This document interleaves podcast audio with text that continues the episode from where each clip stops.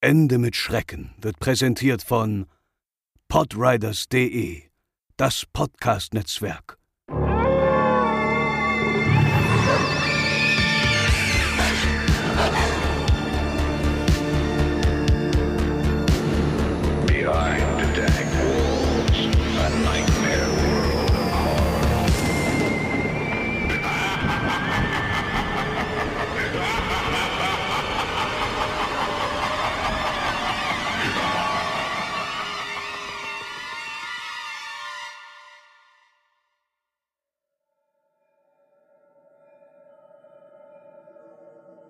Einem lauen Sommerabend saß ein Farmer auf der Veranda seines Hauses in seinem Stuhl, rauchte Pfeife und genoss die letzten Sonnenstrahlen des Tages.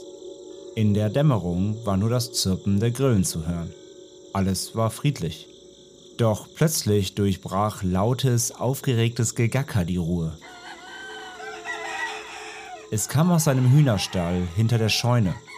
Er sprang auf, schnappte sich sein Gewehr, das an die Holzwand seines Hauses gelehnt war, und stapfte Richtung der Stelle. Das Gegacker wurde immer lauter und schriller, bis es plötzlich verstummte, als er an der Scheune ankam. Der Farmer setzte seinen Weg fort, umkreiste die Scheune Richtung der Stelle und erschrak, als er um die Ecke bog. Ein Bild des Chaos und des Schreckens zeigte sich vor ihm. Die Gitter der Stelle waren aufgebrochen und zerstört. Überall lagen und flogen Federn herum, Blut klebte praktisch überall. Doch keine Spur von den Hühnern. Nach dem ersten Schreck bemerkte der Farmer eine Spur aus Blut und Federn, die von den Ställen Richtung Kiefernwald hinter der Scheune führte. Mit Gewehr im Anschlag folgte er der Spur etwa 20 Meter, bis sie in einem Gestrüpp endete. Und plötzlich hörte er es rascheln. Einen Kojoten oder Fuchs vermutend, nahm der Farmer einen Stein zur Hand und schleuderte ihn in den Busch, um den Räuber aufzuschrecken. Doch was sich aus den Büschen erhob, war kein Kojote, auch kein Fuchs.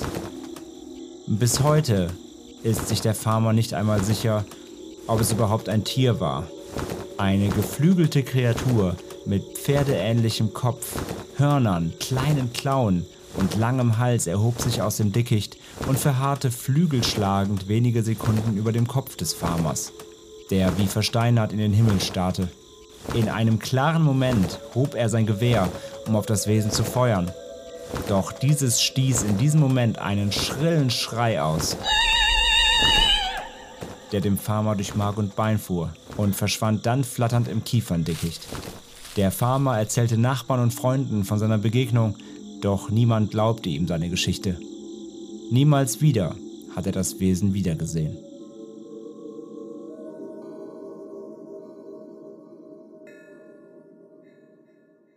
Hallo und herzlich willkommen bei Ende mit Schrecken, euren absoluten Lieblingspodcast rund um urbane Legenden und Creepypasta.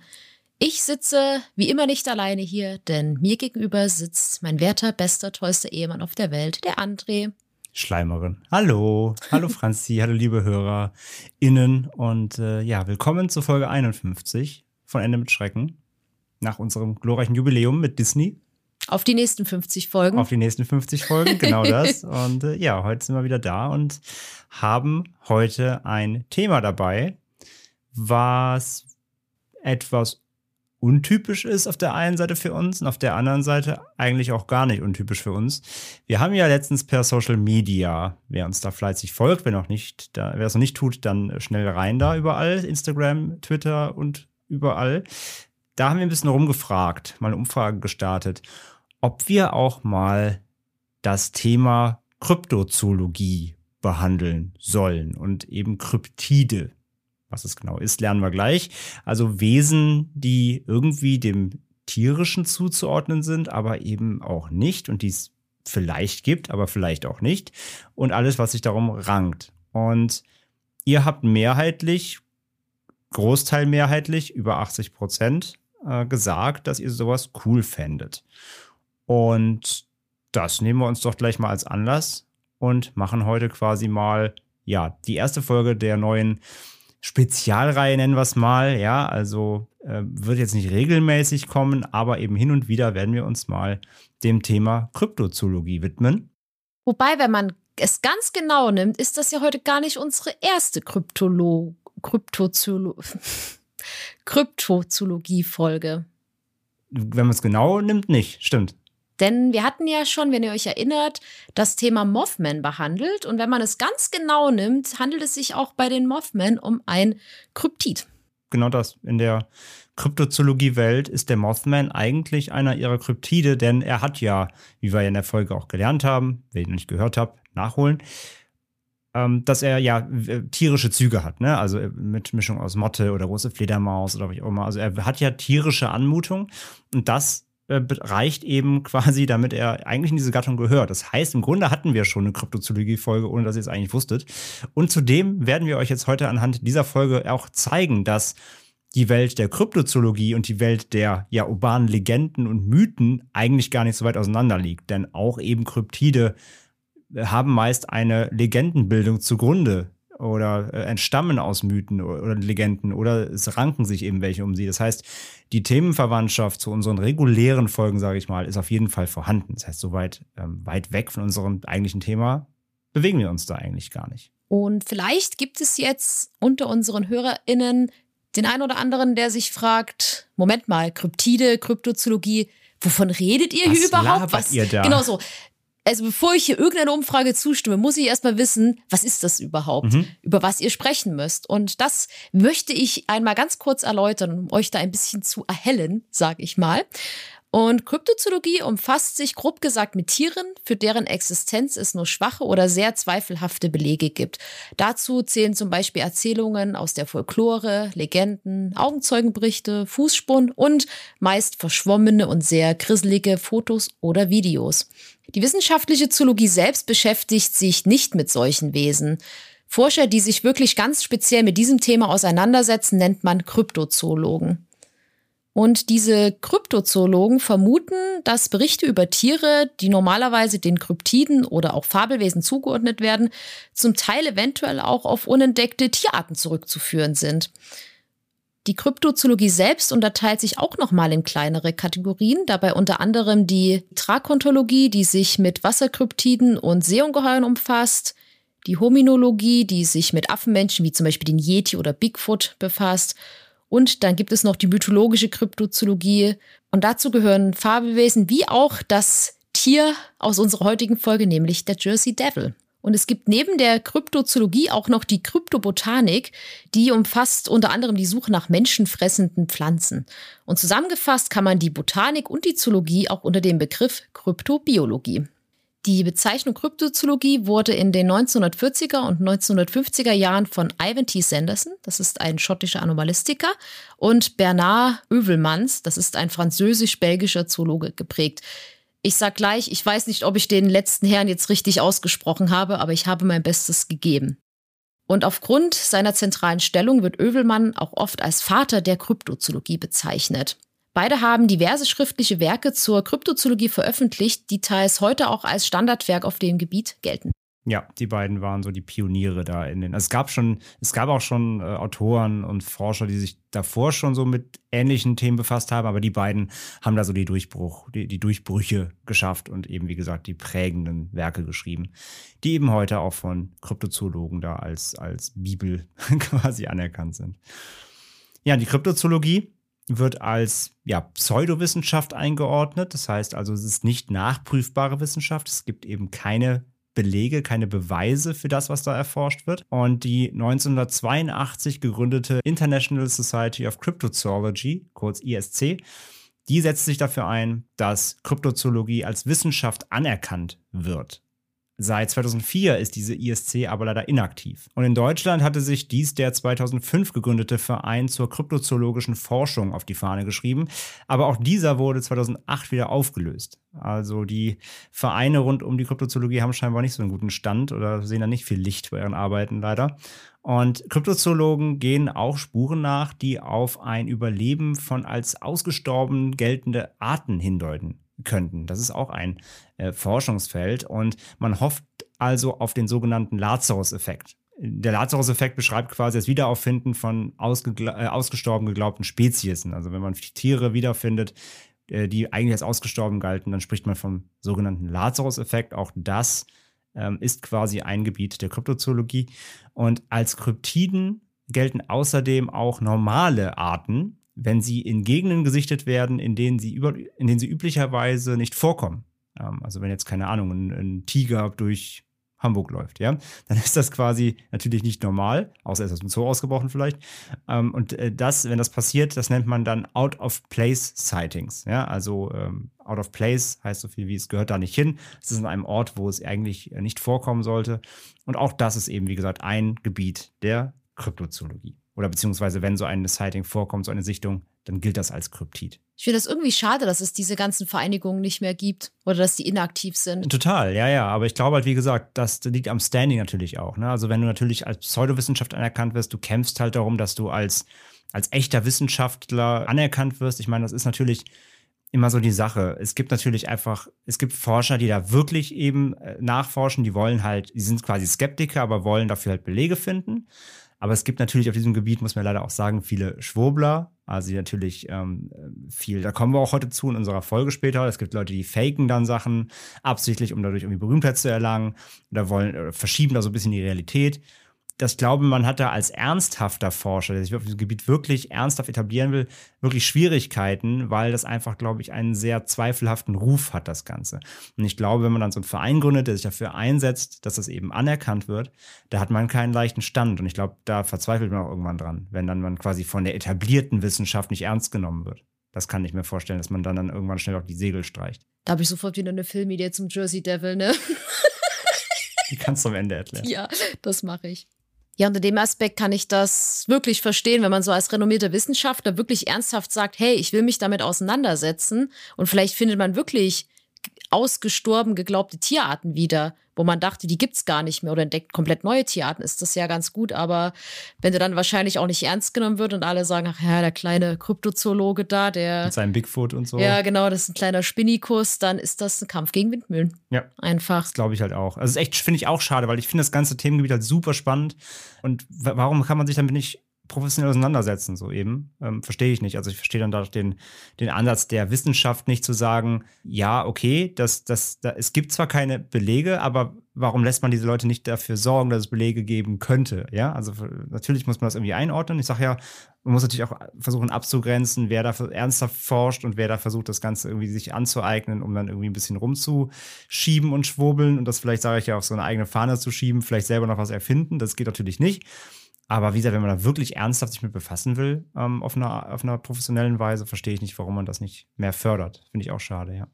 Aber vielleicht, vielleicht wird ja auch irgendwann der Tag kommen, wo Kryptozoologie mal anerkannt wird. Vielleicht wird es irgendwann mal einen Durchbruch geben, wo man vielleicht genau so eine Erkenntnis trifft und dann wird man vielleicht feststellen, hey, die Kryptozoologen, die sind ja, das, das sollte man ein bisschen ernster nehmen, das Themenfeld. Ja, plötzlich findet doch jemand den Jersey Devil, alle so, oh mein Gott, Hätte man das mal früher geglaubt. Ja, zum Beispiel. Ich denke mir jetzt gerade, hätte ich meinen jetzigen Berufszweig nicht gewählt und hätte das Zeug, Wissenschaftler zu werden, dann wäre ich bestimmt auch Kryptozoologe geworden. Du wärst eine gute Kryptozoologin. Dankeschön. Ich hätte immer Mitleid mit den Wesen. alle. Du schreibst jeden Tag Drehbücher über sie, aber alle wären echt begeistert, glaube ich. Ja, vielleicht muss ich mein Berufsfeld nochmal überdenken. Ja. Und alle Kunden, die mir jetzt hören, so, nein. um, umschulen zur Kryptozoologe. Maybe, maybe. Ich bin ja noch nicht so alt. Also ich kann ja noch mal ein paar Berufswechsel durchführen. ja, in der heutigen Zeit ist alles möglich. Das stimmt, das stimmt. Aber. Back to topic. To topic genau. genau. Aber wir haben jetzt viel gelernt schon über ja, Kryptozoologie an sich. Aber jetzt kommen wir wirklich mal zum heutigen Thema, denn wir haben es noch gar nicht richtig benannt. Wir haben es einmal jetzt eben als Beispiel gehört und ihr seht es natürlich auch in der Folge, also am Namen der Folge. Wir reden heute über den sogenannten Jersey Devil. Einer der durchaus, wenn man sich in dem Gebiet auskennt, bekanntesten Kryptide. Aber heißt ja nicht, dass man über den nicht noch was lernen kann, denn ich glaube, die Hintergründe dieses Jersey Devil, die werden doch eher den wenigsten bekannt sein. Aber wir steigen erstmal natürlich ähm, ganz am Anfang ein. Franzi, was ist denn der Jersey Devil überhaupt? Bei dem Jersey Devil oder auch den Teufel von Jersey handelt es sich um eine mythische Kreatur, die besonders im Süden des Bundesstaates New Jersey, aber auch in der Folklore von Philadelphia, da besonders in Pennsylvania bekannt ist. Das Wesen soll in den Pine Barrens oder auch den Pinelands beheimatet sein. Dabei handelt es sich um ein circa 4500 Quadratkilometer großes bewaldetes Gebiet in New Jersey. Für die, die das, den Begriff Pinelands nicht kennen, das heißt übersetzt so viel wie Kiefernödnis. Die Kreatur selbst wird oft als fliegender Zweibeiner mit Hufen beschrieben, aber es gibt, wie wir das ja von allen anderen Legenden kennen, natürlich viele Varianten des Aussehens. Die gängigste Beschreibung ist die eines zweibeinigen Känguru- oder Vivern-ähnlichen, also Drachenähnlichen Wesens mit einem Pferde- oder Ziegenähnlichen Kopf, ledrigen, Fledermaus-ähnlichen Flügeln, Hörnern, kleinen Armen und krallenartigen Händen, Beinen mit gespaltenen Hufen und einem gegabelten Schwanz. Es wird außerdem berichtet, dass es sich sehr, sehr schnell bewegt und oft einen hohen, markerschütternden Schrei ausstößt. Ob der Jersey Devil selbst gefährlich ist, das wird nie so genau beschrieben. Er soll sich aber zum Beispiel an Vieh vergreifen, aber auch Schweine und Rinder fressen. Ja, also von der Beschreibung her, da steckt ja irgendwie alles drin, ne? So ein halber Goatman mit drin und äh, also da hat sich jemand äh, in der Beschreibung sehr ausgetobt. Und es gibt natürlich auch Bilder dazu. Ihr werdet bestimmt jetzt auf unserem Cover sehen, aber wir verlinken natürlich auch möglichst Dinge, wie immer in den Show Notes. Und ja, müsst ihr euch mal angucken. Es ist wirklich sehr abstrus. Also sieht wirklich aus, als ob jemand irgendwie mit so einem Dun Dungeons Dragons Würfel mal auf 100 gewürfelt hat und einfach alles mit reingenommen hat, irgendwie, was, was dann irgendwie im, im, im äh, Biologie-Repertoire zu finden war. Also wirklich ein wilder Mix, was da alles drinstecken soll und sieht sehr abstrus aus. Ein bisschen wie so lange, auch lange Giraffe, ne? So ein kleiner, so ein sehr langer Hals irgendwie und ja, sehr, sehr abstrus, das, das Viech. Und ja, wie gesagt, soll halt vor allem diesen Pinelands vorkommen. Also das ist sehr regional bezogen, das Ganze. Das ist halt hier ganz, ganz wichtig. Ähm, die, sie wird wirklich nur in diesen, in diesen Pinelands, in diesen Pine Barrens ähm, hauptsächlich eben gesichtet. Da kommt das her und da ist es auch geblieben. Ist also keine Legende, die sich jetzt irgendwie verstreut hat weltweit. Also es gibt sicherlich im Internet irgendwo jemand, der auch mal aus einem anderen Land geschrieben hat, hey, ich habe da was gesehen, sieht aus wie der, wie der Devil, aber generell ist es eben, ich meine, darum heißt er ja auch Jersey Devil. Er kommt eben da aus Jersey, aus diesem, aus dieser Kiefernödnis. Ja, wie gesagt, wie Franzi gerade schon erklärt hat, es wird nie so genau gesagt, ob er gefährlich ist. Also es gibt jetzt nicht so, es ist nicht der typisch, das typische Monster, was wir oft hier im Podcast schon hatten, der jetzt irgendwie Menschen anfällt oder den auflauert oder die im Wald verschleppt oder sonstiges, was wir hier alles nicht schon hatten, sondern meistens geht es darum, dass er, wenn überhaupt, Tiere eben anfällt oder halt eben das, das, die, die, das Vieh von Farmern irgendwie frisst oder so oder er wird halt gesichtet von Menschen. Aber es gab kaum, oder wir kommen später noch zur Sichtung natürlich angeblichen, es gibt da nie die großen Beschreibungen, dass er Leute anfällt. Das ist auch eine Sache, also er ist nie wirklich gefährlich. Ähm, er strahlt keine Gefährlichkeit aus. Und wir kommen aber jetzt erstmal, wo wir wissen, wie er aussieht und äh, wie es sich mit ihm verhält, kommen wir zum, ja, wirklich Ursprung der, des Ganzen und der Legendenbildung des Jersey Devil. Denn das ist wirklich sehr spannend. Da gehen wir jetzt ein bisschen wirklich in die, in die Historie von New Jersey. Da ähm, war ich wirklich auch komplett ahnungslos, bevor wir recherchiert haben. Das ist ganz spannend. Denn dem Volksmund nach hat der Jersey Devil seinen Ursprung bei einer Bewohnerin der Pine Barrens namens Jane Leeds, die auch bekannt war als Mother Leeds, also Mutter Leeds. Und Mutter Leeds soll zwölf Kinder gehabt haben. Und nachdem sie herausfand, dass sie zum 13. Mal schwanger war, soll sie das Kind aus Frustration verflucht haben und schrie, dass das Kind der Teufel sein würde. Ich frage mich, wie man nach dem, nach dem 13. Kind gefrustet sein soll. Also, ich meine, gut, es war halt im 17. Jahrhundert, da war Verhütung jetzt noch nicht so das Thema, aber hm, also viele Kinder waren natürlich früher auch gang und gäbe oder waren jetzt sogar dann teils auch ähm, als, also es war als, als was Renommiertes angesehen, wenn du natürlich viele Kinder hast, so. Die Mutter war ja das, äh, ist ja das Heiligste so quasi in der Familie. Aber ja, wie gesagt, nach, nach, nach so vielen Kindern frustriert werden, also das kann man verhindern, sage ich mal. Ja, und traurig, also man muss ja auch traurigerweise sagen, waren Kinder ja auch zum Teil eine Altersvorsorge. Mhm, mh. So früher, so in den 17. Jahrhundert, war jetzt ja die Lebenserwartung nicht, nicht hoch. so hoch. Mhm. Und wenn man selbst alt geworden ist, dann haben ja die Kinder für eingesorgt, aber war natürlich eine schwierige Zeit. Klar, auf jeden Fall. Also zwölf Kinder können auf jeden Fall gut im Haushalt helfen, so viel ist mal sicher. Aber wie gesagt, sich dann, sich dann frustriert zu schreien, das Kind zu verfluchen, weil man es empfängt, okay. Aber sei dahingestellt. Es ist ja eine Legende. Jedenfalls, im Jahr 1735 lag Mutter Leeds in einer stürmischen Nacht in den Wehen, während sich ihre Freunde um sie versammelten. Und als normales Kind geboren, verwandelte sich das 13. dann kurz darauf in eine Kreatur mit Hufen, einem Ziegenkopf, Fledermausflügeln und einem gegabelten Schwanz. Wir haben die Beschreibung eben von Franz ja schon gehört. Mhm. Knurrend und schreiend schlug es alle mit seinem Schwanz, alle Anwesenden, haben mal eine gepfeffert gekriegt, äh, bevor es dann den Schornstein hinaufflog und in den Kiefern verschwand. Ich kann das verstehen, wenn ich im Mutterleib wäre und meine eigene Mama sagen verteufelt würde, mich, genau, dann würde ich sagen, jetzt erst recht. dann kriegt ihr alle mal eine. Und in einigen Versionen dieser Sage war die Mutter Leeds angeblich eine Hexe. Und der Vater des Kindes war der Teufel selbst sogar. Einige Versionen der Legende besagen aber auch, dass es später einen Versuch der örtlichen Geistlichen gab, die Kreatur aus den Pine Barrens zu vertreiben. Vor den frühen 1900er Jahren und vor der ersten Serie von gemeldeten Sichtungen dann später der Kreatur im Jahr 1909, dazu kommen wir im Detail noch später, wurde der Jersey Devil als Leeds Devil oder Devil of Leeds bezeichnet. Entweder in Verbindung mit der besagten Familie Leeds oder der gleichnamigen Stadt im Süden New Jerseys, Leeds Point. Und Mutter Leeds aus der Legende wurde historisch als Deborah Leeds identifiziert, denn ihr Ehemann Japhet Leeds benannte damals zwölf Kinder in seinem Testament, das er 1736 schrieb. Äh, Deborah und Japhet Leeds lebten auch in Leeds Point, dem heutigen Atlantic County in New Jersey. Also diese historische, ähm, diese historische Familie gab es wirklich, auf der diese Legende beruht. Natürlich wird das eben, was wir eben gehört haben, mit der stürmischen Nacht und das 13. Kind und das aus dem Schornstein fliegt, das wird mit hoher Wahrscheinlichkeit nicht stimmen. Aber eben Historiker haben das zurückgetrackt und zumindest diese Familie, auf der es beruht, gab es aber halt. Die eben auch wirklich zwölf Kinder hatten, was eben belegt werden konnte anhand dieses Testaments. Brian Regal ähm, ist ein Wissenschaftshistoriker an der Keene University in New Jersey stellte die Theorie auf, dass die Legende von Mutter Leeds nicht auf einer einzelnen historischen Person basiert, sondern aus einer religiös-politischen Streitigkeit aus der Kolonialzeit im südlichen New Jersey entstand, die zum Gegenstand von Folklore und Klatsch unter der lokalen Bevölkerung wurde. Also er sagt halt quasi, diese Familie gibt es zwar, aber es beruht jetzt nicht auf dieser einen Familie, weil die irgendwie doof waren oder die keiner mochte, sondern es ist, es ist wirklich eine, eine ähm, wir hören gleich noch mehr dazu, es ist eine Entwicklung aus dieser, dieser, dieser Zeit und der, des, des, des Zeitgeistes, besser gesagt. So kann man es, glaube ich, ausdrücken. Denn laut Regal entwickelten sich die ähm, Volkslegenden im Laufe der Jahre weiter und führten schließlich zu der modernen, populären Legende des Jersey Devil im frühesten 20. Jahrhundert. Und er behauptet auch, dass politische Intrigen aus der Kolonialzeit in die früher Politiker aus New Jersey, wie zum Beispiel auch sogar Benjamin Franklin, der Benjamin Franklin, und seinem Rivalen Daniel Leeds, da klingelt der Nachname, ähm, der hat 1651 bis 1720 ge gelebt, ähm, verwickelt waren. Und die führten dazu, dass die Familie Leeds als Monster beschrieben wurden. Also es war quasi ein politischer Streit und dieser Daniel Leeds als äh, Rival, politischer Rivale von Benjamin Franklin war quasi oder hat eine Schmur Schmierkampagne quasi abbekommen. Und die Familie wurde deswegen eben ähm, ja, schlecht geredet.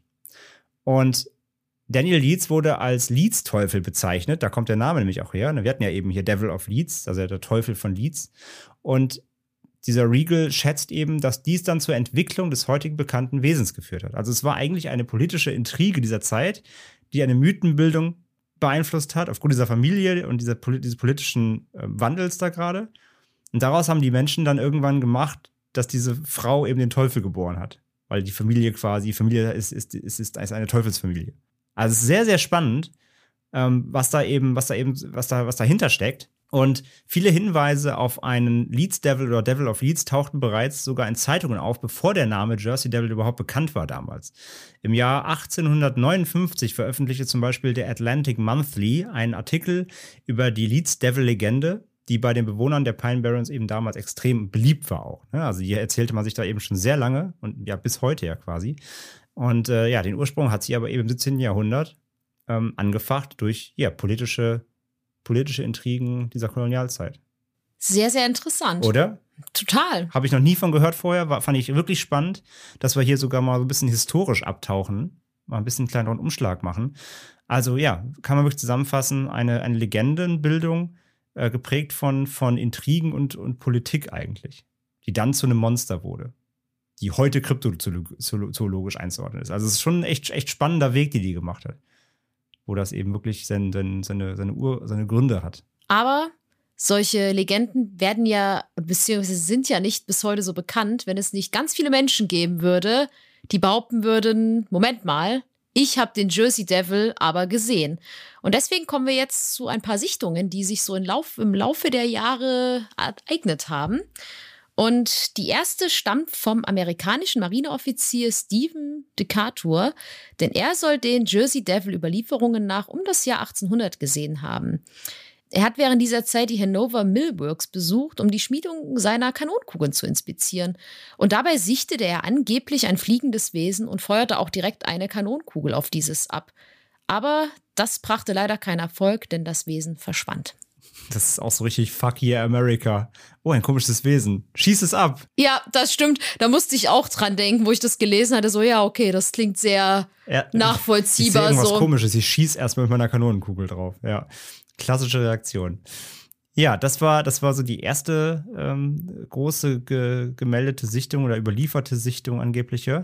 Und die zweite passierte nur 20 Jahre danach knapp, nämlich Joseph Bonaparte, also der ältere Bruder von Napoleon, soll ebenfalls den Jersey Devil gesehen haben, als er eben um 1820 auf seinem Anwesen in Bordentown jagte. Er entdeckte seltsame Spuren auf dem Boden.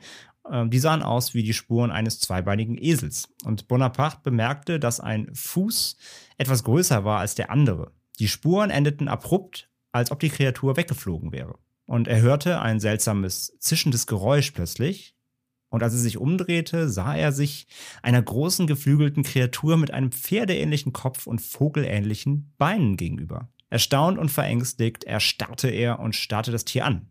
Und einen Moment lang bewegte sich keiner von ihnen. Dann zischte die Kreatur ihn an, schlug mit den Flügeln und flog davon. Und als er später am Tag einem Freund von dem Vorfall berichtete, wurde Bonaparte gesagt, er habe gerade den berühmten Jersey Devil gesehen. Also, wo ich das mit dem Zischen gehört habe, habe ich mir vorgestellt, klingt ein bisschen, als ob unsere Katzen Flügelchen bekommen hätten. Und dann, weil sie können ja auch manchmal so ein bisschen. Zippisch sein. Ja, genau. Ja, Die Jersey Kittens. die Jersey Kittens. Ja. Genau. Ja, sogar hier äh, quasi berühmte Persönlichkeiten haben ihn angeblich gesehen bei der Jagd. Und ja, angeblich war es der Jersey Devil natürlich. Franzi, wie geht's weiter? Nochmal 20 Jahre später, so um das Jahr 1840 herum, wurde der Jersey Devil dann für mehrere Tötungen von Vieh verantwortlich gemacht. Ähnliche Angriffe wurden auch im Jahr 1841 berichtet. Diese wurden dann auch noch von Spuren und Schreien in der Nähe der Tatorte untermalt. Ja, also haben wir zum ersten Mal auch wirklich Angriffe, wie schon gesagt, auf Pharmavieh. Ja, wie gesagt, näher, be näher berichtet wurde da nie. Es gibt keine Aufarbeitung oder so. Ich meine, man kann natürlich immer darauf zurückführen, dass es irgendwie Wölfe waren oder Füchse oder was auch immer. Wenn es jetzt irgendwie so, meistens Hühner zum Beispiel werden viel beschrieben, also Kleinvieh. Wir reden jetzt hier nicht von Rindern. Ich meine, am Anfang haben wir mal auch Rinder gesagt, aber meistens sind es meistens ist Kleinvieh, eher so Hühner und sowas. Und ja, da gibt es ja genug Tiere, die, die Hühner stibitzen. Mm. Ja, und auch zum Beispiel so Katzen, wenn die kämpfen nachts, das klingt ja auch echt, echt übel. Ja, das hatten wir ja schon öfter mal hier benannt, genau. Hatten wir schon mal gesagt. Äh, Ich hatte, ich hatte damals mal berichtet, ich glaube, in irgendeiner Folge habe ich schon mal erzählt, dass ich ja mal gegenüber von einem Friedhof gewohnt habe. Und da war, haben nachts immer Katzen gekämpft. Und das klang immer, als ob so Babys schreien. Ja, Ja. also das kann man sich auch vorstellen. Es gibt ja auch Wildkätzchen Ja. und da weiß man natürlich auch nicht, ob die da gelebt haben. Aber man Kann, weiß kann es alles nicht. gewesen sein, aber natürlich damals wurde, weil es eben war gerade die, die, die Hype-Zeit eben ähm, des Jersey Devils in dieser Gegend, da wurde gesagt, wer nachts hier stibitzt, das kann nur der Devil sein. Und wir bewegen uns nochmal, ja, knapp 40 Jahre weiter oder fast sogar 50. Eine Zeitung aus dem Jahr 1887 beschrieb eine Sichtung einer geflügelten Kreatur, die als The Devil of Leeds, da haben wir ihn wieder, bezeichnet wird und angeblich in der Nähe der Pine Barrens gesichtet wurde. Darin heißt es, Zitat, immer wenn er sich ihm näherte, stieß es einen unheimlichen Schrei aus, der die Hunde erschreckte. Es schlug nach jedem anwesenden Hund. Das Ding, sagte der Oberst, der dieses Interview gab, ist weder ein Vogel noch ein Tier, sondern der Beschreibung nach der Leeds-Teufel. Und er wurde drüben in Evesham, Burlington County, vor 100 Jahren geboren. Da gibt es gar keinen Zweifel. Ich habe das schreckliche Viech nie selbst gesehen, aber ich kann mich gut daran erinnern, wie es vor 50 Jahren in den Wäldern von Evesham umherstreifte und wie es von Männern und Hunden gejagt und von den besten Schützen, die es in ganz South Jersey gab, beschossen wurde, aber nicht getötet werden konnte. Es gibt nicht eine Familie in Burlington oder einem der angrenzenden Bezirke, die nicht vom Leeds-Teufel weiß. Und er war das Schreckgespenst, mit dem man Kinder erschreckte, als ich ein Junge war. Ja, das sagt dieses Interview hier. Da steckt ganz viel drin, finde ich. Zum einen, A, ich habe das Ding nie selbst gesehen. Klassiker natürlich in, in Sachen Legendenbildung, ja. Der Vetter meines Großonkels, dessen Hund, dessen Ziege hat gesagt, ja. Also er hat es nie selbst gesehen und behauptet hier nur Dinge, die er gehört und ja erfahren hat. Und äh, dann natürlich solche Dinge wie ja, jeder weiß davon und ist das, ist das Schreckgespenst, womit man Kinder erschreckt. Ne? Haben wir ja auch schon zigtausendmal gehabt. Die urbanen Legenden, die quasi umgehen, um Kinder zu warnen. Kann ja auch hier sein, geh nicht in den Wald nachts allein, da, geht, da streift der Jersey Devil Das umher. wäre das ne? typische urbane Legendenschema, so, Ja. weil diese Welt, aber man hört auch, dass die ja 4500 Quadratkilometer Riesig, groß sind. ja. Ich glaube, da verirrt man sich unglaublich schnell Mhm. drin. Und natürlich sagen Eltern, okay, die Kinder sollen da auf gar keinen Fall rein, weil die findest du im schlimmsten Fall wieder. nie wieder. Ja. So, und da leben wahrscheinlich auch ziemlich viele gefährliche Tierchen drin, kann ich mir vorstellen. Wie zum Beispiel der Jersey Devil. So. Achso, jetzt, jetzt kommt wieder, wie zum Beispiel Katzen. Oder Katzen, man weiß es nicht. nee, klar, absolut. Also es passt ja, wir, ist, deswegen sage ich ja am Anfang, wir lernen heute, das ist alles gar nicht so weit weg von den eigentlichen Themen, die wir haben. Es sind die gleichen Motive. Es sind die gleichen Motive, ja. Genau, das ist dieses Interview hier von 1887. Und ja, Franzi, wir kommen jetzt langsam ins 19. Jahrhundert, nämlich zu einer, zu einer quasi der, wir kommen zur Jersey Devil Woche, kann man fast sagen. Was ist da passiert? Genau, in der Jersey Devil Woche oder auch einfach in der Woche vom 16. bis 23. Januar 1909 veröffentlichten die Zeitungen der damaligen Zeit hunderte von angeblichen Sichtungen mit dem Jersey Devil aus dem ganzen Bundesstaat. Unter anderem hieß es dann darin, dass das Wesen einen Oberleitungswagen in Haddon Heights und einen Nachtclub in Campton angegriffen habe. Die Polizei in Campton und Bristol, das ist in Pennsylvania, soll ohne Erfolg auf die Kreatur geschossen haben. Da haben wir wieder das erstmal rauf schießen. und Diesmal nur nicht mit Kanonen, ja. genau. Andere Berichte betrafen zunächst nur unidentifizierte Fußabdrücke im Schnee, aber schon bald wurden Sichtungen von Kreaturen, die dem Jersey Devil ähnelten, in ganz Südjersey und bis nach Delaware in West Maryland gemeldet. Und diese weit verbreitete Berichterstattung in den Zeitungen erzeugte solche Angst im gesamten Delaware Valley, was am Ende dazu führte, dass eine Reihe von Schulen geschlossen wurde und dass Arbeiter zu Hause blieben. Es gab auch Bürgerwehren und Gruppen von Jägern, die dann die Kiefern und Landstriche durchstreiften und die nach diesem Jersey Devil suchten. Und während dieser Zeit soll zudem der Zoo von Philadelphia eine Belohnung von 10.000 Dollar für die Kreatur ausgesetzt haben. Das Angebot führte dann zu einer Vielzahl von Hoaxes, darunter unter anderem ein Känguru, das mit künstlichen Krallen und Fledermausflügeln ausgestattet war.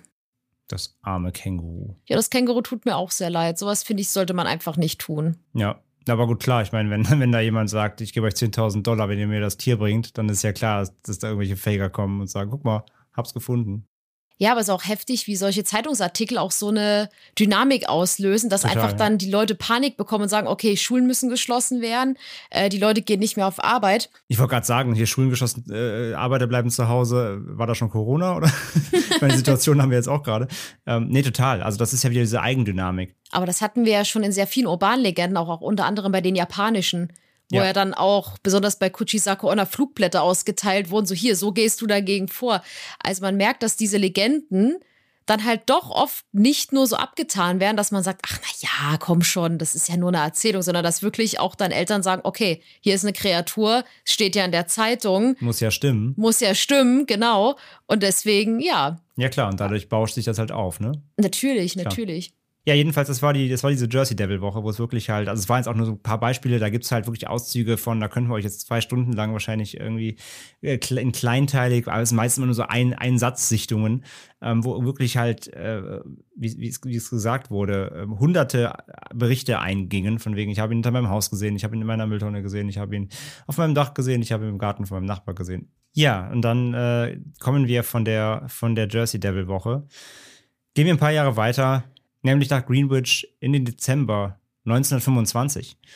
Und da soll ein örtlicher Bauer ein nicht identifiziertes Tier erschossen haben, als, er versuch, als es versuchte, seine Hühner zu stehlen. Und er fotografierte dann den Kadaver. Und er behauptete, dass keiner der 100 Personen, denen er es gezeigt habe, also das, das, das Wesen, den Kadaver, ähm, diesen identifizieren konnten.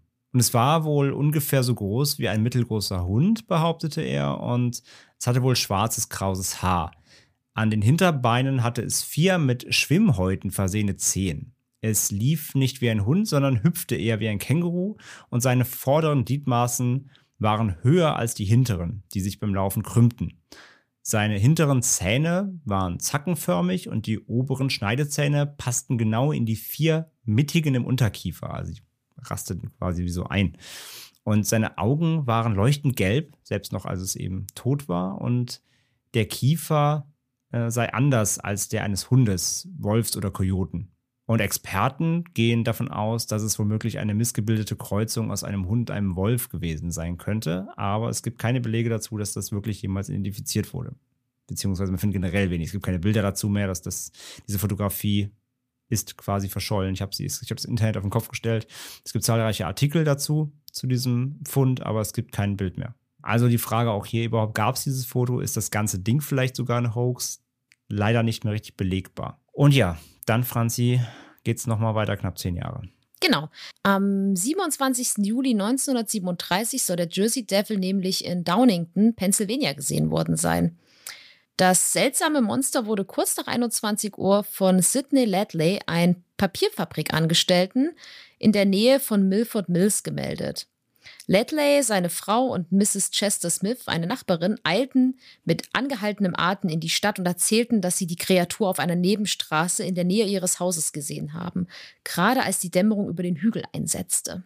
Ledley erzählte, dass das Wesen ihr direkt vors Auto gesprungen war und sie berichtete, dass es in etwa die Größe eines Kängurus hatte und mit etwa vier Zentimeter langen Haaren bedeckt war. Und außerdem berichtete sie, dass es ungefähr wie ein Känguru gehüpft war. Und ein Zeitungsartikel am Folgetag berichtete dann, dass eine Gruppe von Farmern, bewaffnet mit Gewehren und Knüppeln und angeführt von einem Rudel Hunden, die ganze Nacht nach diesem Wesen gesucht hätte, jedoch ohne Erfolg. Ja, also auch hier wieder diese Känguru-Thematik. Ne? Also es scheint dies ja auch durchgezogen zu haben, dass ein bisschen wie Känguru aussah und auch sich bewegte, dieses Hüpfende. Äh, das deckt sich also hier auch wieder mit diversen Sichtungen. Und äh, ja, aber auch hier konnte es eben nicht gefunden werden. Und ja, jetzt kommen wir noch zu einer, zu einer kleinen Ansammlung an weiteren Sichtungen, wo es jetzt nicht so viele Details zu gibt. Ähm, den Anfang macht hier das Jahr 1951. Da behauptete eine Gruppe von Jungs aus Gibbstown in New Jersey ein Monster gesehen zu haben, das der Beschreibung des Teufels entsprach. Und im Jahr 1960 wurden in der Nähe von Mays Landing Spuren gefunden und Geräusche gehört, die angeblich vom Jersey Devil stammten. Im selben Jahr setzten die Kaufleute rund um Camden eine Belohnung von 10.000 Dollar für die Erfassung des Jersey Devil aus und boten sogar an, einen privaten Zoo zu bauen, um die Kreatur zu beherbergen, falls sie gefangen würde. Auch das passierte natürlich nicht. Dann gibt es nochmal einen größeren Zeitsprung, der jetzt gar nicht mehr so weit weg liegt, nämlich 1991 beschrieb ein Pizzalieferant in Addison, New Jersey, eine nächtliche Begegnung mit einer weißen, pferdeähnlichen Kreatur. Und im Jahr 2002 da äh, wurde in ähm, Freehold, New Jersey, wieder was gesehen. Eine Frau hat angeblich ein riesiges Wesen beobachtet mit Fledermausähnlichen Flügeln, und zwar direkt neben ihrem Haus. Im Oktober 2015 dann erzählte der Einwohner von Little Egg Harbor Township, Dave Black, dem New Jersey Nachrichtenmagazin, dass er von seinem Job als Wachmann in Atlantic City die Route 9 in Galloway hinunterfuhr, als er plötzlich etwas sah, das er zunächst für einen Lama hielt, welches durch die Bäume streifte und so ein bisschen entlang der Straße lief. Aber dann hätte es seiner Erzählung nach plötzlich große Flügel ausgeklappt und wäre davon geflogen. Er war dann auch ganz schnell. Er hat es nicht wie die Vorfahren gemacht und hat äh, die Kanonen rausgeholt, sondern er hat ein Foto davon geschossen. Dieses gibt es auch noch und das werden wir euch auch auf jeden Fall verlinken. Und ebenfalls um die gleiche Zeit herum erschien außerdem ein Video, welches den Jersey Devil angeblich im Flug zeigen soll. Die Kreatur auf dem Video sieht sehr ähnlich aus wie das Foto, welches auch der Dave Black gemacht hat. Und Experten gehen aber eher davon aus, dass es A ein Fake ist und dass es sich B um ein Foto und Video von der gleichen Quelle handelt, da auch nie bestätigt wurde, woher das Video überhaupt stammt. Dieses wurde am 12. Oktober 2015 auf dem YouTube-Kanal von nj.com hochgeladen. Auch das werden wir euch verlinken ja, das ist also das Aktuellste, was um den Jersey Devil oder wo der Jersey Devil gesehen wurde, 2015 hier. Und wie gesagt, halt, ähm, das, sieht, das sieht man auch auf dem Foto und auf dem Video, dass, also A, was man da sieht, das Tier, Monster, whatever, sieht extrem ähnlich aus, sowohl auf dem Bild als auch in dem Video. Bei dem Bild ist es, wie gesagt, hat sich dieser Dave Black bekannt dazu, beziehungsweise hat das eingeschickt. Bei dem Video gibt es niemanden, der, also gibt es keinen, keinen Namen dazu. Es hat nur dieses Nachrichten, dieses Nachrichtenmagazin nj.com dieses New Jersey Magazin, dem wurde das eben zugespielt. Ähm, das Tier eben auf beiden Medien, Bild und Video, sieht halt extrem gleich aus. Und ähm, deswegen geht man davon aus, dass es vom selben Urheber ähm, stammt, der sich da nur nicht zu erkennen gegeben hat. Und ja, ey, das sieht halt aus wirklich, als ob du so ein Plastikschaukelpferd für Kinder Flügel anklebst. Und dann flattert das halt so durch den Wald so. Und dann sagt ein Typ so, oh. Das dauert halt so neun Sekunden. Und es ist quasi kurz vor Halloween auch hochgeladen worden. Deswegen ist das alles so ein bisschen vermutlich, höchstwahrscheinlich ich möchte keinen Kryptozoologen da draußen äh, irgendwie in seine Forschung reinsprechen, aber vermutlich ist das alles Fake natürlich. Ähm, das sieht man auch relativ deutlich auf diesen Videos. Also dafür ist es auch einfach zu, zu lustig, muss man sagen. Ähm, also es ist auch keine Fledermaus oder so, dass du siehst halt wirklich, das ist halt ein kleines Pferd mit Flügeln. So, aber ja, naja, macht euch selber ein Bild. Ihr wisst Bescheid, ihr müsst, ihr müsst bei uns ja immer selber urteilen. Wir möchten euch nichts vorkauen, aber euer Skeptiker André sagt, das riecht nach Fake. Ja, und das wären erstmal die Sichtungen. Also ihr merkt, es gibt sehr viel von früh bis spät. Ja, also kurz nach der Legendenbildung fing es an und es zieht sich eben wirklich bis heute durch. Der Jersey Devil ist ein Phänomen. Und jetzt kommen wir noch zu, ja, möglichen Erklärungen. Ja, Fakt oder Fiktion, was ist der Jersey Devil jetzt eigentlich und was sagen, was sagen Forscher, was sagen die Anhaltspunkte, was gibt es da eben ähm, rauszufinden oder was, was ist der Status quo über den Jersey Devil? man kann halt sagen, Skeptiker wie ich halten den Jersey Devil ja für nichts weiter als eine kreative Manifestation der frühen englischen Siedler, quasi Boogeyman-Geschichten. Ja, haben wir eben schon gehört, um Kinder zu erschrecken vorm Wald, die von gelangweilten Bewohnern der Pine Barrens als eine Form ja, der Unterhaltung, vor allem eben auch für Kinder oder eben zum Abschrecken vielleicht auch, erfunden wurden und ihnen erzählt. Und Zudem muss man auch sagen, für ein Nebenprodukt der historischen lokalen Verachtung der Familie, der Familie Leeds eben auch generiert. Ich meine, wir haben die historische Einordnung jetzt gehört, die eben da als Monster bezeichnet wurden, aber auch eben die falsche Identifizierung bekannter Tiere könnte die Legende natürlich immer wieder befeuert haben. Das heißt, man hat eben, ne, vielleicht wo es wurden Hühner getötet, das war bestimmt der Jersey Devil, aber es war vielleicht ein Hund. Oder man findet wirklich irgendein Tier, man vielleicht im 17. Jahrhundert, man dachte sich, hm, was ist das? Das sieht irgendwie komisch aus. Was könnte es sein? Das muss der Jersey Devil sein. Aber vielleicht war es doch irgendwas anderes. Vielleicht war es eben da, ein missgebildeter Wolf, wir haben es vorhin schon gehört. Irgendeine Kreuzung, die damals so noch nicht bekannt war. Eben irgendwas anderes, was eigentlich natürlichen Ursprungs ist. Man hat es aber falsch ähm, bestimmt. Das kann auch dazu geführt haben. Und natürlich auch Gerüchte, die auf allgemeinen, ja, negativen Wahrnehmungen der lokalen ländlichen Bevölkerung der Pine Barrens basieren. Die eben auch übrigens äh, verächtlich als Pineys bezeichnet werden. Das ist denen ihr Spitzname des äh, Umlands, wenn man sie beleidigen will. Ist ein bisschen, Franzi, für Norddeutsche sowas wie Pinneberger. wow. also Hamburger, wenn Hamburger, äh, ja, wie, wie Hamburger über Pinneberger denken, für Nicht-Norddeutsche, das ist so ein bisschen so ein, das ist halt so ein Beef, wie, wie Köln und Düsseldorf zum Beispiel. Die haben ja auch so ein, so ein, nicht also so ein, ja, so ein, so ein Straßenbeef. Ja, der ist nicht offiziell, aber die, die, die Bewohner wissen Bescheid so. Und so ist ja auch Hamburg und Pinneberg. Und so ist das ein bisschen hier, nur tatsächlich nur mal schlimmer, weil es wirklich ähm, verächtlich gemeint ist. Nicht nur so als, sage ich mal, als freundschaftlicher Rivalität zwischen zwei Städten, sondern hier ist es wirklich so, dass, dass diese Einwohner dieser Barons wirklich als ähm, ab, abwerten, als Pineys bezeichnet werden, wie so Hinterwäldler quasi wirklich. Mhm. Ja, der wirklich schon furchterregende Ruf dieser Pine Barons, der äh, mag tatsächlich eben zur Legende des Jersey Devils beigetragen haben denn historisch gesehen galten die Pine Barrens selbst als unwirtliches Land. Ja, da sollte man eben auch nicht hin, da wird nichts wachsen, da kann man nichts anbauen.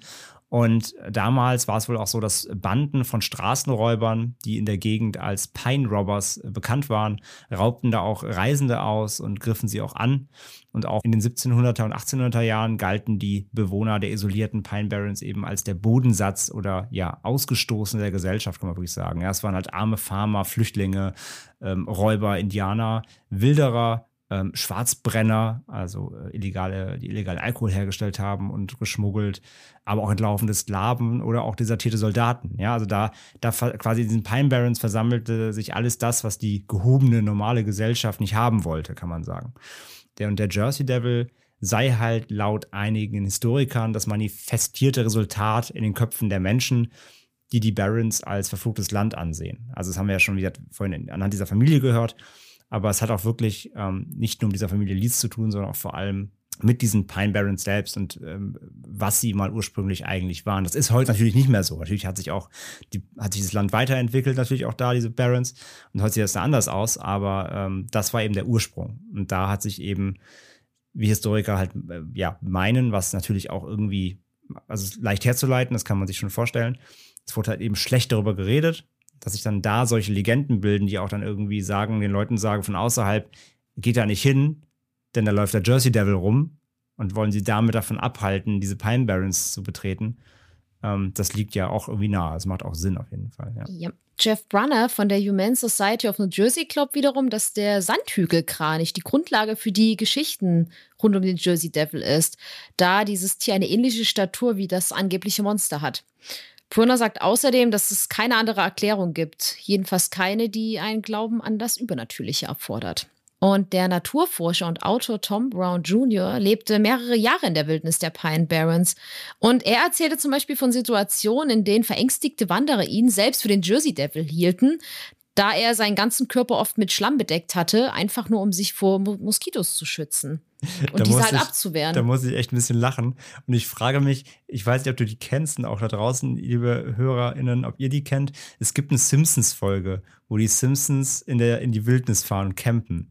Und da gibt's dann halt, ähm, also es ist quasi auch eine Kryptozoologie-Folge. Dann geht's darum nämlich, dass Humor fällt dann auch in Moor, in Schlamm und ist dann völlig schlammbedeckt. Dann kommt er quasi aus dem Moor raus, weil er, glaube ich, ähm, ich glaube, er wird von Bienen verfolgt. Und dann ist er halt so völlig. Ich, ich glaube, er hat den Mund zugeklebt, weil er vorher Honig genascht hat, fällt dann in den Schlamm und kann nicht reden. Und dann kommt er aus dem Moor und schreit halt wie so ein, wie halt eben so ein wildes Tier, so. Und dann kommt nämlich, glaube ich, ein Kind oder so und fotografiert ihn und alle denken, er wäre der Bigfoot. und da muss ich dann nämlich dran denken, wie quasi dieser Typ völlig mit Schlamm bedeckt da durch den Wald marschiert. Alles, oh mein Gott, was ist das? Und der so, ich schütze mich vor Moskitos. Fand ich, fand ich extrem witzig. Kann ich mir voll vorstellen, dass dann irgendwie Leute da, die ihn da durch den Wald laufen sehen, völlig mit Schlamm bedeckt und denken so, mein Gott, das ist der Jersey Devil. Aber ohne Witz, da kann der wirklich froh sein. Dass keiner abgeknallt ja, hat. wirklich. Ja. Ich höre die ganze Zeit so, ich habe das Tier gesehen, ich habe erst mal drauf geschossen ja, und denk mir, ja. Oh mein Gott, der arme Mann. Er kann froh sein, dass die Familie Bonaparte nicht da war und sofort mit Kanonenkugel in den Wald geschossen hat. Ist halt so. Ich meine, das liest man ja auch, auch hier, dass teilweise Jäger ja auch Wanderer erschießen.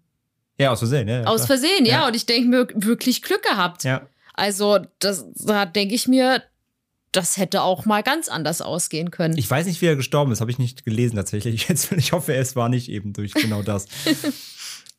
Aber gehen wir weiter in unsere äh, Fakten. Mhm. Der Medizinsoziologe Robert E. Bartholomew und der Autor Peter Hassel führten die Serie von Sichtungen im Jahr 1909 und diese darauf folgende öffentliche Panik, welche das verursachte, einfach als klassisches Beispiel für eine Massenhysterie an, die durch eine regionale urbane Legende ausgelöst werden kann. Was wir ja nicht nur von hier kennen, was wir ja schon sagten, sondern auch von vielen anderen Legenden, die man sich so in anderen Ländern auch erzählt. Ja, nee, das, das meinte ich auch vorhin, genau. Das haben wir ja quasi gehört. Und das ist ja genau das eben. Ne? Einer fängt an, die Zeitungen berichten, alle, glaub, oh, alle sagen, oh mein Gott, das steht in der Zeitung, das muss ja stimmen. Und schon passiert quasi, ja, es ist, es ist wie ein Lauffeuer. Ne? Und es geht, es geht halt hoch zu einer, zu einer Hysterie, genau. Und es gibt eine Gruppe aus New Jersey, die sich selbst die Devil Hunters nennt. Und die bezeichnen sich selbst als offizielle Forscher des Jersey Devil und widmen ihre Zeit dem Sammeln von Berichten, dem Besuch historischer Städten und nächtlichen Jagden in den Pine Barrens, um Beweise zu finden, dass der Jersey Devil wirklich tatsächlich existiert. Aber leider, leider haben sie ihn bis jetzt noch nicht gefunden. Müssen wir noch ein bisschen suchen, die Devil Hunters. Und ja, noch ganz, äh, ganz ein witziger Fun Fact: Neben dem Jersey Devil selbst gibt es noch viele andere Legenden, die mit den Pine Barrens in Verbindung gebracht werden. Zu den übernatürlichen Kreaturen und ja, Geistern, die in den Kiefernwäldern spuken sollen, gehört der Geist des Piraten Captain Kidd zum Beispiel, der angeblich einen Schatz in den Pine Barrens vergraben hat und manchmal sogar in Begleitung des Jersey Devil gesehen wird, angeblich. Und äh, zudem erzählt man sich auch vom Geist eines schwarzen Hundes, der da durch die Wälder streifen soll, aber auch dem Geist eines goldhaarigen Mädchens, von dem es heißt, dass es weiß gekleidet auf das Meer hinausstarrt, um den Verlust eines Geliebten zu betrauern. Darüber hinaus soll es noch einen weißen Hirsch geben, ein ja, geisterhafter weißer Hirsch, der Reisende in den Barrens vor Gefahren retten soll. Also in den Barrens ist scheinbar einiges los. Das ist teilweise auch nicht alles so, sag ich mal, düster oder kryptisch jetzt wie der, wie der Devil, sondern jetzt eben zum Beispiel hier das letzte mit dem Hirsch, der da sogar warnt. Aber ich sag mal so, die Pine Barrens in New Jersey die bieten vielleicht sogar noch mal die ein oder andere Möglichkeit äh, für eine eigene Folge, habe ich das Gefühl. Ich habe da wirklich nur grob mal drüber gelesen und jetzt zum Beispiel zu diesem, zu diesem Pirat allein gibt es unfassbar viel Material, habe ich gesehen.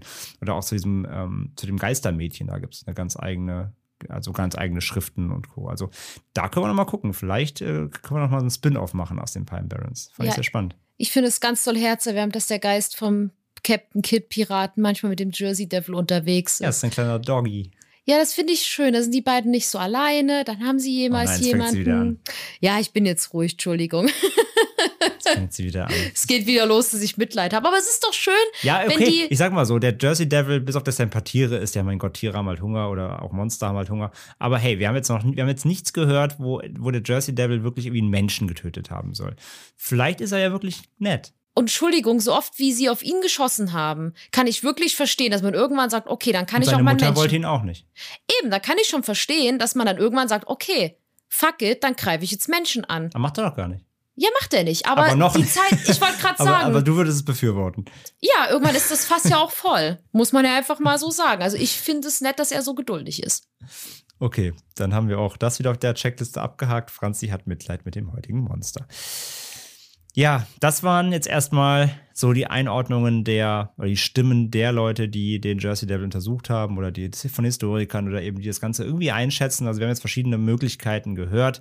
Das meiste eben ja dann doch äh, zielt ab auf diese Historik, aber natürlich auch, wie gesagt, wir haben diese, diese Hysterie und so weiter. Natürlich erzeugt das, wenn man dann so lange darüber berichtet und dann gerade, wenn es so lokal sich manifestiert, dann ähm, ja, liegt das ja nicht, äh, liegt das ja auf der Hand, dass sich solche Dinge eben dann auch eben zu Hysterien umwandeln, gerade wenn sich dann eben Berichte häufen. Und jetzt kommen wir noch zu ja, wissentlichen Fälschungen und Hoaxen, wo eben bekannt ist, dass da ein bisschen getrickst wurde, um den Jersey Devil irgendwie zu belegen. Und Franzi, was geht denn da ab?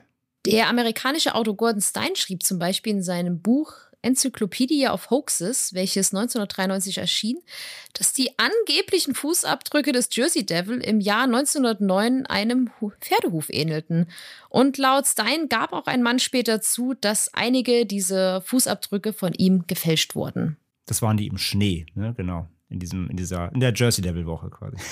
Und der Autor Jeff Tibors hat in seinem Werk The World's Greatest Hoaxes von 2006 behauptet, dass ein gewisser Norman Jeffries am Hoaxing des Jersey Devils doch schon sehr doll beteiligt war. Denn Norman Jeffries war der Publizist für das Ark Street Museum in Philadelphia und war ein sehr bekannter Fälscher.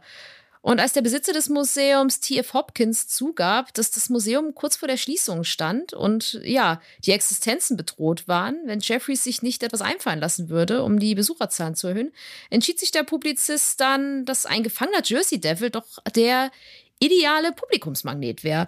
Und es hat uns an dieser Stelle ein bisschen an P.T. Barnum erinnert. Hm, Den hatten wir, glaube ich, auch schon mal erwähnt in einer unserer Folgen, meine ich. Ja. Über den haben wir schon mal gesprochen. Das war dieser Zirkus, ähm, ja, Pionier, der aber eben mit sehr vielen Lügen gearbeitet hat oder Fälschungen, der irgendwelche äh, Sachen gebaut hat und da oder irgendwelche auch Tiere äh, prä- präpariert hat und die anders angemalt hat und behauptet, das wäre irgendwas, irgendwas Unnatürliches. Ähm, ja, wer vielleicht den Film The Greatest Showman gesehen hat mit, ähm, mit ähm, Hugh Jackman. mit Hugh Jackman. Der, ähm, ja, der basiert auf diesem P.T. Barnum. Also er spielt ja diesen P.T. Barnum da, wobei der im Film Das noch, wird natürlich sehr, sehr noch, Äh, noch romantisiert. de deutlich besser wegkommt, als er eigentlich war. Es war eigentlich ein richtig stimmer Mensch, so wie das hatten wir, glaube ich, schon mal auch besprochen. Aber ja, es erinnert ein bisschen an, an die Geschichte von Barnum, ja. Genau. Und im Jahr 1909 kaufte Jeffries dann mit seinem Freund Jacob Pope, der Tiertrainer war, ein Känguru aus einem Zirkus und befestigte künstliche Krallen und Fledermausflügel mit Klebstoff an diesem. Und sie erklärten dann der Öffentlichkeit, dass sie den Teufel gefangen hatten und er wurde in einem Museum ausgestellt. Und 20 Jahre später gab Jeffries dann aber den Schwindel zu. Das hatten wir am Anfang ja schon gehört. Und ähm, haben wir, da haben wir das Känguru ja schon betrauert quasi. Ja. Beziehungsweise waren da sehr stinkig, dass sowas jemand mit einem Känguru macht. Und das ist quasi jetzt hier die Erklärung dazu. Das ist offiziell dann als Schwindel erklärt worden, ja. Von diesem bösen Zirkusmenschen hier, beziehungsweise von diesem, äh, von diesem Museumsmenschen. Das macht man nicht. Klebt keine Flügel an Kängurus. Der große, der große mahnende Mittelfinger von Ende mit Ja, der kommt da wirklich. Der kommt dann, genau. Und ja, äh, danke Franzi für diese schöne Hoax-Ecke. Und das war's auch im Grunde erstmal. Das waren alle Fakten rund um den Jersey Devil. Und wir kommen jetzt noch, bevor wir natürlich noch ein bisschen über ihn quatschen und dann Franzis Drehbuchideen später hören, die sie wahrscheinlich auch schon wieder im Kopf hat, kommen wir jetzt noch zu den Medien. Denn natürlich auch der Jersey Devil quasi, muss man ja schon mal sagen, als Popkulturprodukt, was er mittlerweile halt auch ist, bei der Berühmtheit, hat es natürlich auch in diverse Medien geschafft. Zum Beispiel einem Spielfilm sogar. The Barons heißt der im Original. Ein deutscher Titel ist nämlich Jersey Devil. Im Original heißt er nicht Jersey Devil. Äh, von 2012. Und dabei handelt es sich um einen Horrorfilm von Darren Lynn Bausman. Den kennen vielleicht einige Filmverrückte oder äh, Filmschauende, vor allem Horrorfilmschauende. Der hat nämlich zum einen diverse Saw-Filme gedreht. Zum Beispiel 2, 3 und 4 und auch den aktuellen, der jetzt bald kommt, in diesem Jahr oder jetzt gerade in den USA angelaufen ist, Saw Spiral. Auch da hat er äh, Regie geführt und tausend andere Horrorfilm-Drehbücher geschrieben, ganz bekannter Mann in dem Genre. Und äh, unter anderem auch Repo the Genetic Opera. Ein den fantastischer Franzi Film. auch sehr mag. Ich genau. liebe ihn, ja. Eine, eine Horror-Musical, wer das nicht kennt, gerne angucken, der ist toll. Und äh, ja, der hat diesen Film gedreht mit einem Schnitt auf, äh, mit einem Bewertungsschnitt von 2,3 auf der Filmbewertungsplattform Letterboxd. Naja, von 5, also das ist so gerade noch Durchschnitt. Und ja, Kurzbeschreibung: Ein Mann nimmt seine Familie mit auf einen Campingausflug und ist überzeugt, dass sie von dem legendären Monster der New Jersey Pine Barrens verfolgt werden, dem Jersey Devil. Ähm, Habe ich nicht gesehen. Franzi glaube ich auch nicht. Nein. Nein. Ich möchte ihn sehen. Ich möchte ihn auch sehen, wir werden ihn gucken. Ich habe auch schon mal geguckt, er streamt auf jeden Fall auf den gängigen Plattformen, Amazon, Prime und Co. Gibt es ihn überall zu leihen für 2, 3 Euro. Den gucken wir uns mal an. War mir wirklich komplett neu, dass das Bausman, ich kenne echt fast alles von Bausman, aber dass der mal einen Jersey Devil Film gemacht hat, wusste ich echt überhaupt nicht. Mag auch daran liegen, dass ich diesen englischen Titel The Barons, ähm, also wenn ich ihn mal gelesen habe, habe ich ihn nicht mit Jersey Devil in Verbindung gebracht. Dann den deutschen habe ich so noch nicht gelesen scheinbar oder überlesen. Und äh, ja, bin, bin interessiert. Bin interessiert. Ist wahrscheinlich nicht gut, nicht wirklich gut, aber interessiert mich trotzdem, gerade aufgrund, aufgrund einfach des, des Themas.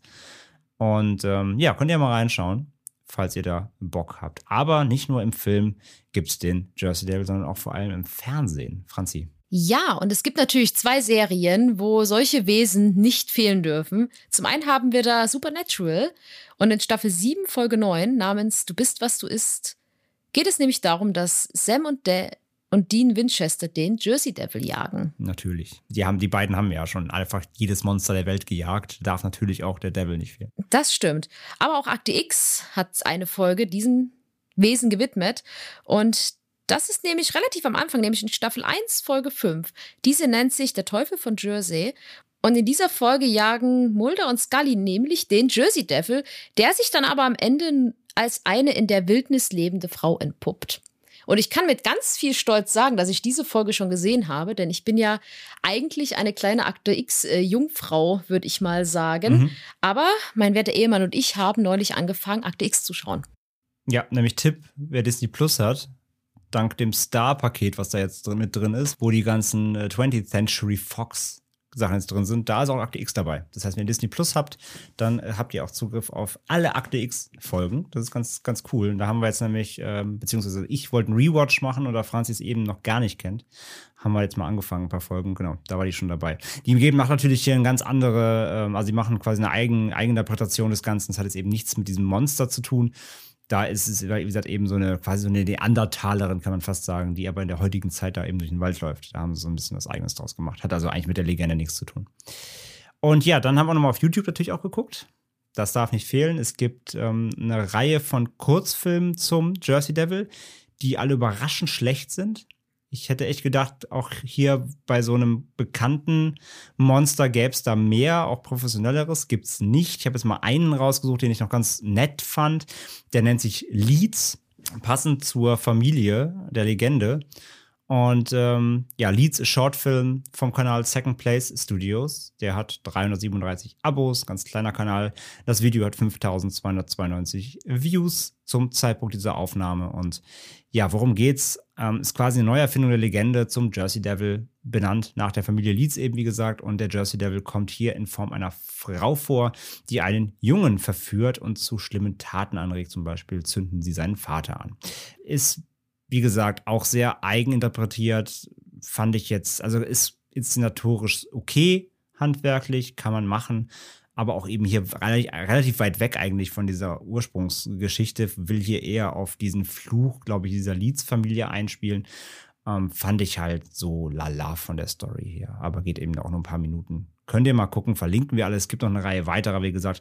Die, das sind aber eh wirklich alles dann so, das geht so auf Stufe Studentenfilme, äh, Filmstudentenfilme, aber anscheinend erst im Erstsemester oder so. Also es ist schon wirklich, wirklich sehr schlecht gemacht mit kleinen Pappmaché, Devils und so. Das ist alles relativ billig. Verlinken wir aber trotzdem auch. Könnt ihr euch mal durchklicken. Und damit wären wir wirklich jetzt am Ende der heutigen Faktenlage. Ja, Franzi, der Jersey Devil als erster Kryptid hier bei uns bei Ende mit Schrecken. Was sagst du? Ich kannte den Jersey Devil vom Namen her, aber hatte gar kein Bild vor Augen und auch gar keine, also ich wusste halt, okay, den gibt's, aber ich, hab, ich, ich wusste wirklich nicht, wie sieht der aus, was macht er, er ist einfach da Mhm. und gehört halt zu Kryptozoologie. Und ich finde die ganze Geschichte drumherum, auch wie sich diese Legende überhaupt gebildet hat und was da so drumherum mitspielt, super, super interessant. Finde ich auch, ja. Also ich hätte jetzt gar nicht gedacht, dass da auch so viel, ich nenne es mal Tiefgang ist.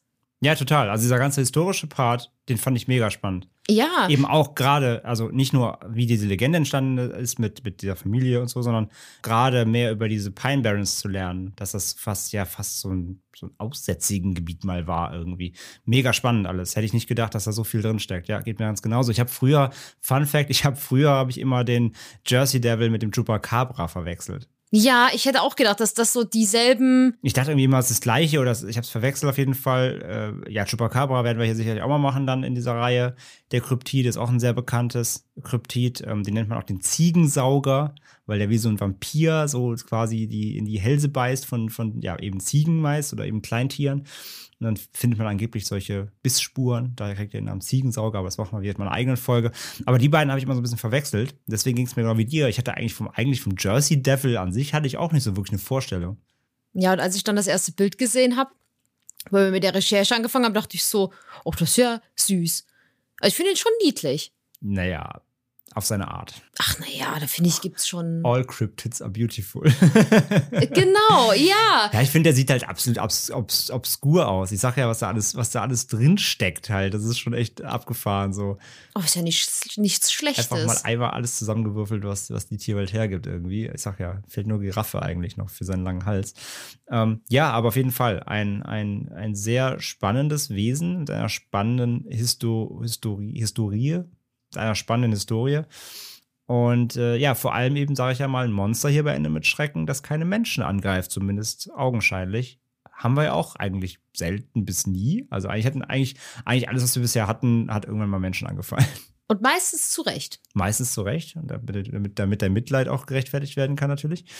Ähm, ja, hier wirklich mal, mal was anderes. Und ich glaube halt, dass schon jetzt auch unsere HörerInnen da draußen gemerkt haben, eben, dass die eigentlichen Thematiken, die wir hier sonst bei Ende mit Schrecken eben haben, nicht weit weg sind von dem, was wir jetzt heute hier gehört haben, oder? Das stimmt, das geht ja so einher. Das ist ja Hand in Hand. Ja, vor allem was halt die äh, Beweggründe angeht, ne? Also Boogeyman-Stories und Warnungen, kann man fast schon sagen.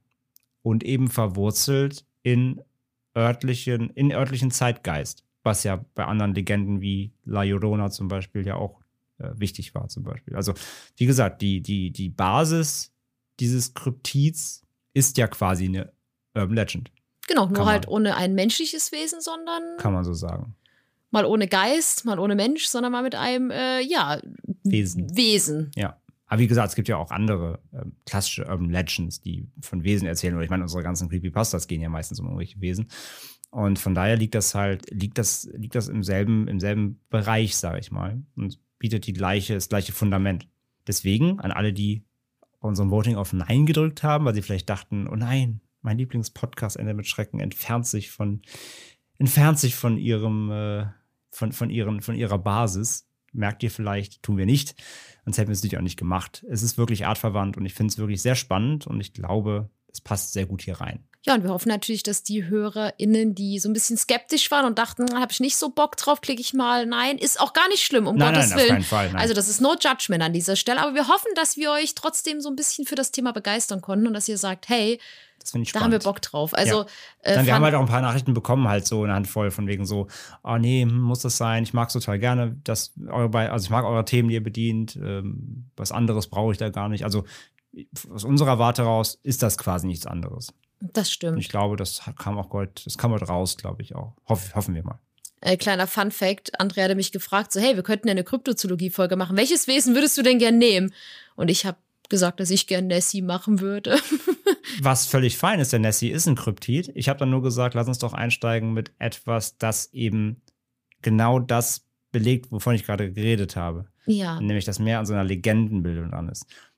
Ist, also hat Nessie auch, aber jetzt zum Beispiel Jersey Devil ist halt doch deutlich krasser, was das angeht. Vor allem, was den Ursprung angeht. Weil Nessie, das werden wir dann, wenn wir das irgendwann mal machen, werden wir auf jeden Fall, das werden wir dann merken, das geht eher dann eben in diese Richtung der, der, der, des Lazarus-Effekts. Denn Kryptozoologen gehen ja davon aus, das schon mal als Spoiler schon mal vorab für diese Folge, die wir irgendwann mal machen werden, über Nessie. Forscher gehen da eher von aus, diese Kryptoforscher, dass, ähm, dass Nessie ja quasi ein ausgestorbener Saurier ist. Und das wollen sie belegen. Franzi guckt mich gerade sehr traurig an. Ja. Warum?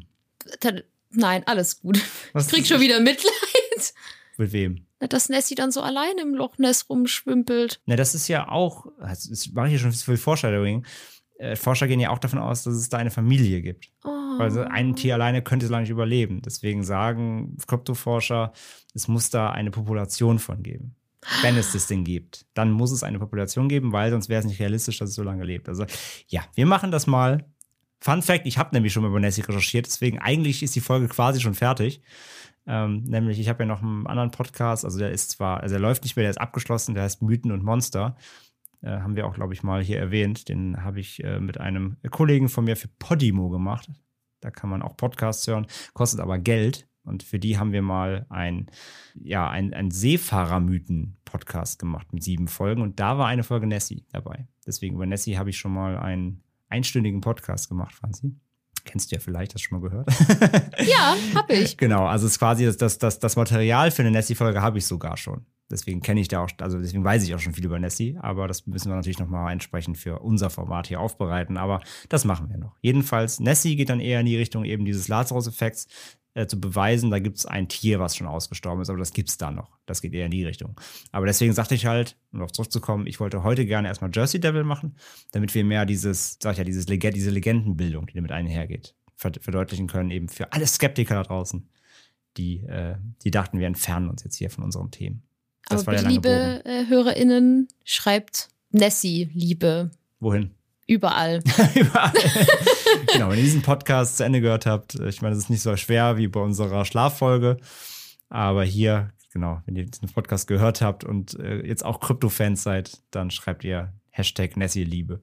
Ja, wenn ihr eine, eine Nessie-Folge wollt. Da Genau. schreibe ich auch, ich verspreche, da schreibe ich eine kleine Geschichte zu Nessie und der Familie. Ja, da freuen wir uns doch alle. Ja, und Aber alle so Franzi. auf gar keinen Fall. Aber Franzi, bevor wir jetzt gleich aussteigen, du hast noch nicht gesagt, wie dein Jersey Devil-Film aussehen würde. Die Leute wissen, wollen doch, wollen doch deine, deine, deine Drehbücher hören. Sicher?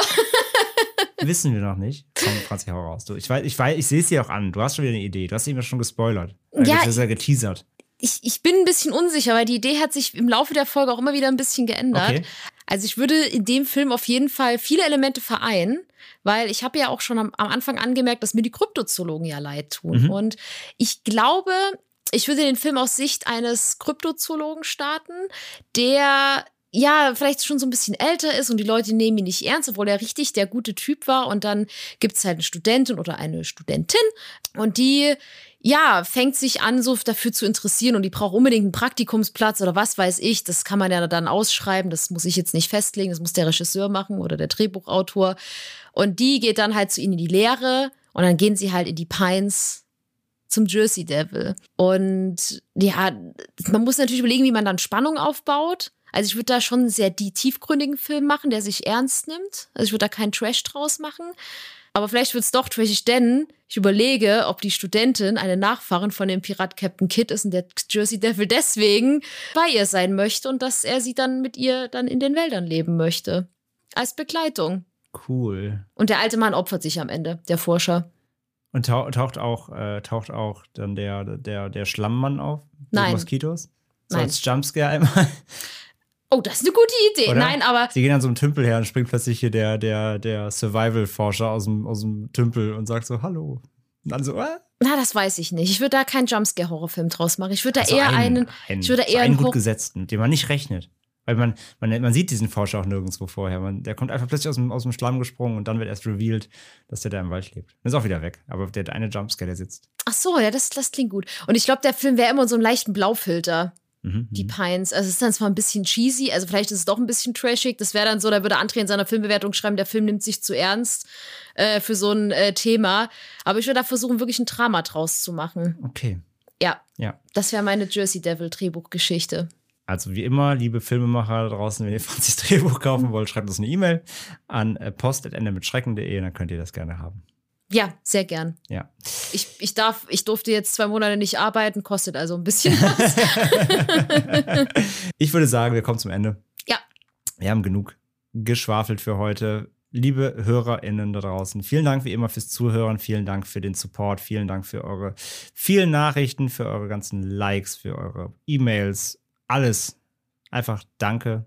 Und ähm, ja, ansonsten, wie immer, folgt uns bei Social Media, Instagram, Twitter, Facebook, kommt in unsere Facebook-Gruppe, kommt in unseren Discord, der neu ist, haben wir letztes Mal ja schon gesagt. Ein, ein Tool, wer es nicht kennt, quasi eine Mischung aus Chat und Forum, kann man sagen. Äh, könnt ihr euch runterladen, laden ist kostenlos. In unserem Show Notes findet ihr dann einen Link, da klickt ihr drauf und dann könnt ihr da beitreten. Und da sind wir, Franzi und ich aktiv, da sind unsere einige schon unserer HörerInnen aktiv, aber auch ganz viele HörerInnen und auch Podcaster unseres Netzwerks Podriders eben von anderen Podcasts, die da sich zum Thema eben Horror, aber auch Film und ja, Creepypasta, Legenden, aber auch Film, ähm, Serien, Spiele, äh, Bücher, allem austauschen. Anime. Anime austauschen. Kommt da rein, da könnt ihr uns auch direkt live Fragen stellen, uns anchatten, so, da könnt ihr unsere, könnt ihr zusammen chatten, da könnt ihr mit anderen chatten, ist ganz toll. Kommt rein, ist super, super schöne Diskussionen schon am Start, super schöne Themen, alle ganz friedlich und eine sehr schöne, wholesome Atmosphäre, das gefällt uns sehr gut. Kommt da gerne rein und quatscht da mit uns. Und ähm, ansonsten haben wir es jetzt für heute. Yes. Wir freuen uns schon auf die nächste Folge mit euch in zwei Wochen und bis dahin bleibt gesund und denkt dran, es gibt dann auch wieder äh, lieber ein Ende mit Schrecken als Schrecken ohne Ende. Und dann bis zum nächsten Mal. Tschüss. Tschüss, macht's gut.